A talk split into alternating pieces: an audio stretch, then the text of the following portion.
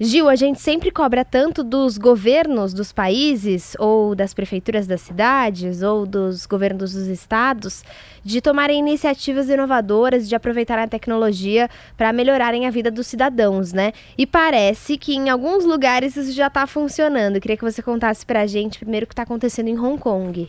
Exatamente, Letícia. As bibliotecas elas precisam se modernizar porque elas precisam atrair os mais jovens. Então tem várias iniciativas acontecendo no mundo e uma delas que está dando muito certo é em Hong Kong, ao lado das estações de metrô ou das estações de ônibus, foram colocados mini bibliotecas e você pode escolher entre diversos títulos importantes da literatura, do romance, etc. E você com seu simples colocar o seu ID ele faz a impressão bem rápida desse livro e você pode levar ele para sua casa e ler. Uau! E depois, se você quiser devolver ou emprestar para outra pessoa, tem um local, ou então você pode ficar com esse livro. Então, na verdade, eles estão criando um conceito de livros impressos de acordo com o tamanho da sua letra, o quanto é o seu grau de, enfim, do seu óculos, tudo personalizado.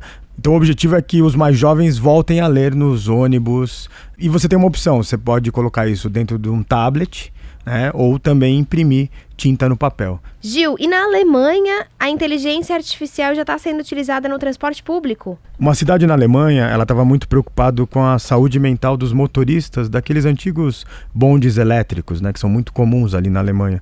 As pessoas naquelas jornadas, elas ficavam depois de anos, muitos desenvolviam, enfim, a doença do século, a depressão. E aí eles conseguiram desenvolver uma inteligência artificial que usa sensores, radares, lasers e óleos digitais e é muito mais eficiente do que o ser humano. E agora os bondes dessa cidade são todos eles é, guiados pela inteligência artificial. Levam até 250 pessoas, não tem nenhum tipo de atraso e mais do que isso, não deixa ninguém estressado porque não dirige muito rápido ou não passa em buracos, enfim.